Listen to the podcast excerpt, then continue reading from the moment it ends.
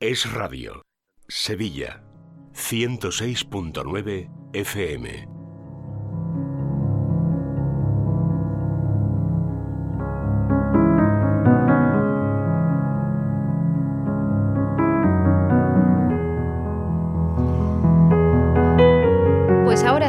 Entramos ya de lleno en la sección de Vivir en Positivo. Es el espacio que dedicamos en este programa cada miércoles a hablar sobre psicología y sobre desarrollo personal. Y lo hacemos cada semana de la mano de Paloma Carrasco. Compañera, ¿qué tal? Buenas tardes. Buenas tardes, Laura. Buenas tardes a todos. Te presento para los oyentes. Eh, Paloma, ya lo saben ustedes, seguro que sí. Es psicóloga licenciada por la Complutense de Madrid, experta en terapia familiar sistémica. Ella tiene una amplia experiencia profesional y, bueno, pues compagina su en consulta con la divulgación y con la formación de la psicología.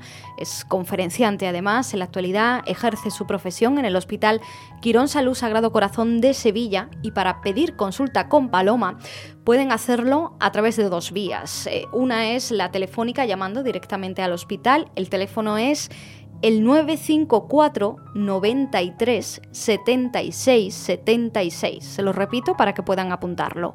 954 93 76 76. Hay otra vía que es mucho más rápida, que es contactar con ella a través de su página web palomacarrasco.com. Ahí van a encontrar el formulario de contacto, repito la página web, palomacarrasco.com y sepan, bueno, pues que Paloma también ofrece sesiones online por si nos escuchan ustedes desde fuera de Sevilla o por si cuestiones de, de prevención del coronavirus, del COVID-19, pues se sienten más seguros haciendo las sesiones de vía online, pues sepan que también tienen esa posibilidad. Bueno, Paloma, entramos en materia. Hoy vamos a abordar un asunto que, del que a veces ah, se habla mucho en la opinión pública y en la sociedad, pero no sé si muchas veces somos conscientes de lo que ello implica y de cómo deberíamos ser. Hablamos de la inclusión. Un aspecto que, incluso puede ser polémico, ¿no? Porque tiene muchísimos matices, muchísimas caras, ¿no? De un asunto muy complejo. Em, ¿Deberíamos enfocar la inclusión desde un punto de vista diferente o entender mejor lo que significa? Yo creo que sí, porque además es importantísimo, ¿no? Em, es una suerte, o sea, es importante lo que ha ido pasando en los últimos años, em, que realmente se le dé voz a, ese, título, ¿no? De inclusión y diversidad. Normalmente va junto, eh, sobre todo en la escuela, pues se suele trabajar eh, unidos, son dos conceptos que van de la mano y que sí que son necesarios que la gente comprenda. ¿Qué pasa? Como, como todo nombre, a veces se sujeta a las modas o a las normas y, y quizás se, ha, acabado confundiendo, porque últimamente cada vez que hablamos de inclusión hablamos de cosas que, para mí no serían o no son eh, tan importantes pues como otras, ¿no? Con las que tiene que ver con las que queríamos hablar hoy, ¿no? A cuenta de, que ya mismo celebramos el Día Mundial del Síndrome de Down. Cierto, el día 21, si no me equivoco, que es el próximo domingo. El domingo se celebra efectivamente el Día Mundial del Síndrome de Down. Hace poco teníamos, celebrábamos el Día Mundial de las Enfermedades Raras. Ahí hay muchísimos nombres de, cosas que pasan y suceden a las personas que las hacen diferentes y que por lo tanto eh, requieren de esa inclusión. Yo creo que si no hubiera diferencia, eh, bueno, no, haría falta la palabra inclusión, pero desde luego la, vida sería mucho más triste, ¿no? mucho más gris. Mm, yo creo que la clave está en entender la diferencia como una riqueza. Eh, porque nos llenamos muchas veces la boca, ¿no? Diversidad cultural, diversidad racial. Em, bueno, pues eh, hay como que, o sea, por un lado, tenemos claro que el lema que es más humano aceptar a, cualquiera, ¿no? Eh, y no discriminarle, ¿no? Yo creo que eso es algo que cualquier persona de bien sabe, ¿no? Que debe hacer e intenta hacer. Y sin embargo, se nos cuela eh, y lo vemos muchísimo, sobre todo en, las escuelas, ¿no? en los colegios, porque esto depende mucho del grado de, diferencia de discapacidad o de deficiencia, que ya no se habla de deficiencia, se empezó a hablar de discapacidad. Ahora me decía, ¿no? También se habla de diversidad funcional, que, diversidad es el concepto más actual para referirnos a la misma, eh, a la misma al mismo concepto, a la misma realidad. Eso es lo que nos, a ver, ¿Qué es lo que nos importa aquí en este programa? Sin, por supuesto, pretender eh, herir ningún tipo de sensibilidad, yo creo que es muy importante hablar muy claro porque a veces parece que, o sea, si se le tiene miedo a hablar de algo, al final lo que se hace es dejar de hablar, ¿no? Hmm. Entonces, yo creo que es muy importante que entendamos que em, en mucha, porque igual que tiene que haber, ¿no? Esto, la famosa ley CELA y todas estas cosas, igual que tiene que haber, por supuesto, y debería haber centros donde se atienda de manera especial a, personas con, pues, con necesidades muy, muy especiales.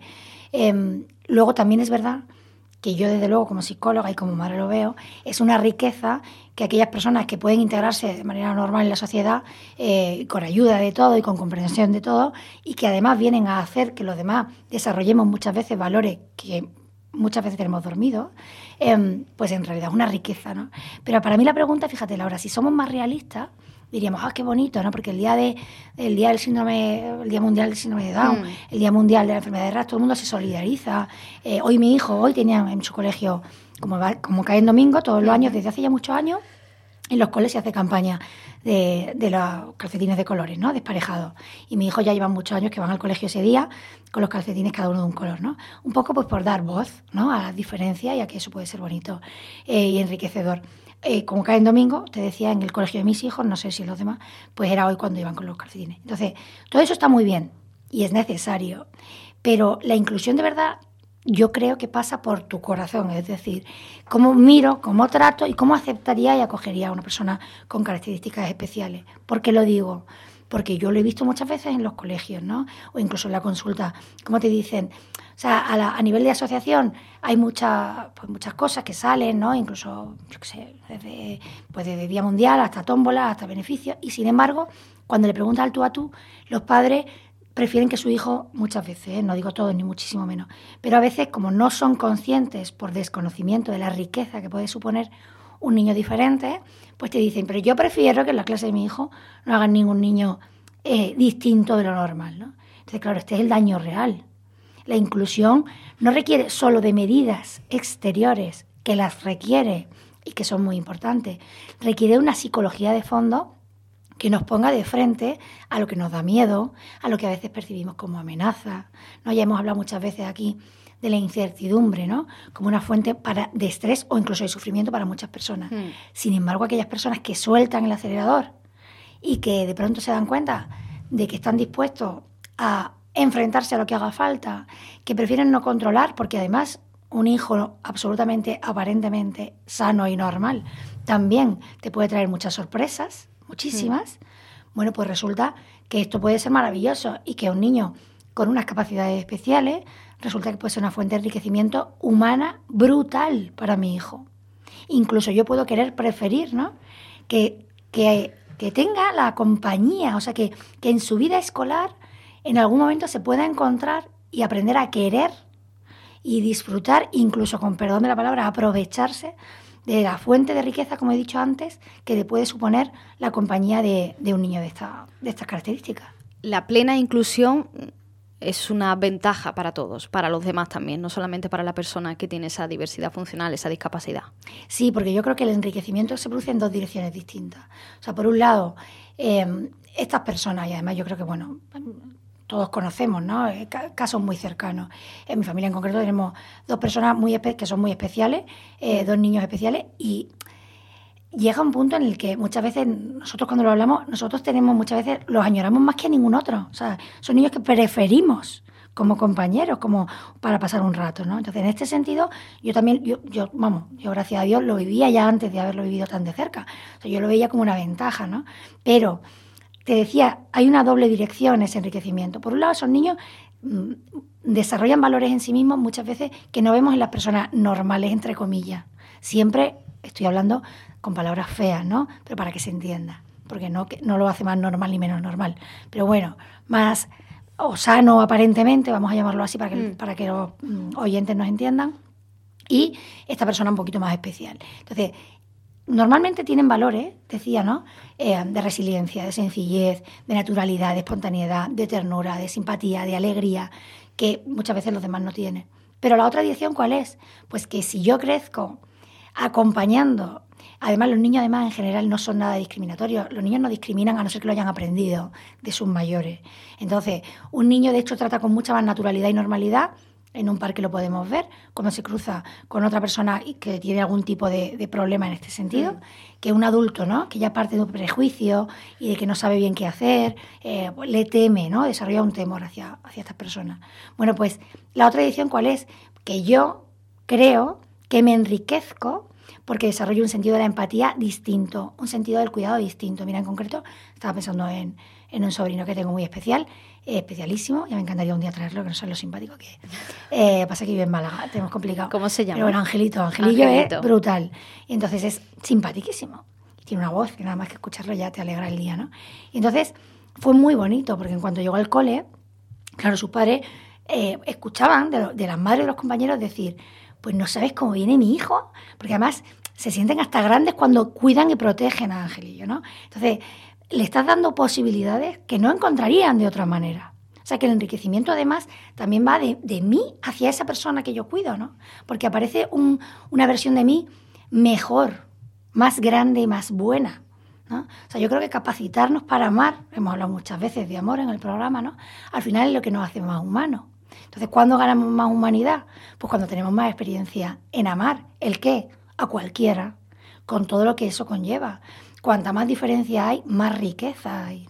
Mm. Esto en otro sentido además se ve muy fácil, ¿no? Con la, pues con la cultura, con los viajes, con, con, el trabajo, con las posibilidades. Cuanto más cerrado eres y más te gusta que las cosas sean de manera absolutamente concreta, normalmente bueno, diría que más discapacitado eres, ¿no? más estrecho es tu, mente y tu corazón. Eh, Paloma, ¿tú crees que dar amor, dar cariño, dar protección, cuidar a otra persona nos hace a nosotros mismos ser más felices? Por eso que estabas tú diciendo antes, ¿no? De esa protección de, de, los demás compañeros hacia el niño en clase. Lo creo y además está demostrado, ¿no? El altruismo y el cuidado de los demás, la apertura hacia los demás el servicio a los demás es una de las fortalezas, ¿no? Esto de la psicología positiva que hemos hablado tantas veces, que además hay muchísimos estudios ya. Bueno, pues es uno de los valores a cultivar en las personas porque generan en sí mismos ya felicidad, ¿no? Yo creo que, bueno, que, que, estamos hechos para el amor. Entonces, al final, realmente donde más plenitud podemos alcanzar es en, ese, en esa apertura o en esa orientación al otro, ¿no? Yo creo que eso, vamos, es fundamental. Estaba pensando ahora mientras hablaba Em, el otro día que hicimos los cortes de las películas, ¿no? Em, que, lo podíamos ver, ¿no? Reflejado, ¿no? Y que en concreto Mm, o sea, por ejemplo, una película como Campeones, que, fue tan importante, que incluso eh, fue precioso el discurso que, dio, no me acuerdo mismo el nombre del actor no principal, pero los Goya que le dieron. sí, sí, que además los que se celebraron en Sevilla. Le llegaron a dar un Goya y él, bueno, pues al final era emocionante verlo, ¿no? Porque además uno se emociona cuando ve a alguien que, que se ha superado a sí mismo mucho, ¿no? Y que tiene mucho que aportar. Eh, y como daba ese discurso de agradecimiento a su madre, ¿no? Pero la película, que no deja de ser muy graciosa y muy simpática, para mí lo más importante es que el, entrenador hmm. realmente acaba aprendiendo mucho de esos chavales a los que entrena, ¿no? O sea, para él es casi un momento en el que se crea un antes y un después en su vida como persona, ¿no? Mm, yo creo que esa tiene que ser la visión, porque todas las personas son un tesoro, todas, ¿no? Y encierran un tesoro dentro. Pero es que a algunas personas se les ve más. Para mí, por ejemplo, eh, las personas con, con, capacidades especiales, con discapacidad, vamos a llamarlo como... Jesús Vidal es el actor del que estamos Jesús hablando. Vidal, ¿no? Pues que, bueno, pues un discurso para enmarcar, ¿no? Yo creo que es un discurso inspirador que habría que, que repetir muchas veces, ¿no? Pero, mmm, perdón que con lo de Jesús Vidal se me ha, se me ha ido lo que estaba diciendo. Sí, estábamos hablando, bueno, pues eh, de la, de la capacidad que tienen estos niños de, de, superarse y de cómo eso ayuda también pues a todos los que están alrededor y de cómo también pues cuidar a los demás y todo lo que tiene que ver también nos hace mejores personas. Claro, no, te decía eso, que, que a veces, incluso en, personas que, que, tienen hijos, ¿no? Eh, que por supuesto hay un sufrimiento. Cuando uno, em, siempre un embarazo, por ejemplo, es un estado de incertidumbre por mucho que te digan que tu hijo está bien. O sea, hay mucha gente que se agarra a cosas que a mí me hacen incluso cierta gracia, ¿no? Em, hoy, hoy discutí yo con mi hija porque es muy. Eh, la, científica, la segunda, está siempre, mira, el tiempo, ¿no? Les va a hacer no sé qué. Pues dijeron que iba a llover y no ha llovido y se cabrea. Entonces yo me digo, vamos a ver, Lucía. Eh, cabe la posibilidad de que el tiempo cambie. No es que se hayan equivocado, que también, sí, porque cada vez hay aparatos ¿no? que miden mejor la meteorología, sino que el tiempo puede cambiar. Bueno, pues en un embarazo eh, uno puede sentir miedo, ¿no? incertidumbre de qué va a pasar, qué no va a pasar, pero es que la vida es así constantemente. Y cuando tenemos hijos, todavía, y con el COVID lo hemos hablado muchas veces, ese miedo se pone de manifiesto de una manera pues totalmente mm, brutal, porque lo tienes delante, ¿no? ¿Qué va a pasar conmigo? ¿Qué va a pasar con mi hijo? Pero también me pasa a mí, con mis hijos que aparentemente están sanos y son absolutamente normales, ¿no? Qué, qué hmm. tontería es esa, ¿no? Que, pero por otro lado, se entiende porque los sufrimientos, lo inesperado, las enfermedades, todas estas cosas abren puertas de nuestra cabeza que son oscuras y que hacen que, sintamos miedo. Una persona que sufre una discapacidad, que tiene bueno, cualquier tipo de diversidad funcional, bueno, ya lo decías tú antes, Paloma, eh, son personas más resilientes, te lo escuchaba, son personas más fuertes en líneas generales y además que son todas como muy felices, mucho más felices de lo, de lo que podemos ser eh, otro tipo de personas que no tengamos ningún tipo de discapacidad en ese sentido. Bueno, hay de todo ¿eh? en esto, porque obviamente generalizar también, pues a veces nos puede estar escuchando a alguien y no estar diciendo, pues yo tengo un caso que no es así, pero en líneas generales hay una tendencia hacia una superación personal y una resiliencia, ¿no? Eh, efectivamente, con esa aclaración que ha hecho, que es muy importante, no, no es todo el mundo. Hmm. Porque además, para, o sea, por supuesto, no depende de ellos. O sea, la resiliencia nunca depende de uno solo. También depende del entorno que se tenga. O sea, uno aprende a ser fuerte no solo por uno mismo, sino también en base a lo que ha vivido y el entorno y, en la seguridad que le dan y el amor y el afecto que te dan. Hmm. Eh, entonces, Claro, por supuesto no es igual eh, una familia que apoya y que hace, mm, que tira, ¿no? que estimula y que hace crecer a esa persona, pero, pero igual que en otra persona. O sea, aquí no hay diferencia, por eso, por eso lo de la inclusión es tan importante, porque en eso no hay diferencia. La manera de criar a un hijo em, tiene que ser la misma. Eh, cuanto, hombre, cuanto más inseguridad tiene mi hijo, pues más le tengo que apoyar. Pero realmente vemos en línea general lo que acabas de decir, ¿no? Pero es que además vemos como padres que tienen niños y han sufrido, ¿no? Viendo que al principio pues sintiéndose muy inseguros con qué va a pasar y viendo que al final sus hijos salen adelante y sobre todo son felices, pues te lo dicen. O sea, el primero que aquí aprende soy yo, a mí me hace más feliz. Uh, gente que tiene varios hermanos y tiene un hermano con síndrome de Down y dicen, quien más aporta luz en mi casa es este niño, quien más nos hace reír es este niño, quien más feliz vemos y aprendemos a que ser feliz es una cosa sencilla, no es tan aparatosa como nos hemos inventado muchas veces los adultos, pues resulta que es este niño. Entonces, claro, em, eso es lo que hay que intentar experimentar. Cuando queremos inclusión, lo que queremos es, o deberíamos querer, es esto. No solamente que ese niño no sea discriminado, que por supuesto, o sea, faltaría menos, ¿no? Eh, faltaría más, perdón. Pero sobre todo no es solo eso, sino que es que, que puede aportar. Porque puede aportar algo, claro que sí, estamos diciendo desde que hemos empezado, ¿no? Hmm. De hecho, puede aportar a veces mucho más, ¿no? Aquí me acuerdo de otra película fundamental, ¿no? Que es preciosa, que además el libro ya de por sí, el libro, por lo menos para mis hijos, ha sido lectura obligada. En el colegio yo lo he visto maravilloso que lo lean, pero también está la película, que es Wonder, hmm. ¿no? Y vemos como un niño que podría sufrir mucho y que de hecho va a tener una fuente de sufrimiento importante por culpa, por culpa de sus problemas físicos, ¿no? Y que además son problemas que se ven desde fuera, pues al final resulta que, es una bomba, ¿no? Una bomba explosiva de amor, hablo yo cuando hablo de estos niños, ¿no? Al final alrededor se crea un círculo de personas que, que son mejores gracias a este niño. Y ese niño que por cierto, su madre lo que quiere es que ese niño sea feliz, no tanto que los demás sean felices, ¿no? Pues también puede crecer feliz si se siente apoyado y reconfortado por la sociedad. Paloma Carrasco, nos vamos a quedar con ese último mensaje, como siempre, y ese, bueno, pues ese deseo de que esa inclusión pues, sea cada vez más una realidad y no simplemente pues un titular, una palabra que se queda en el aire.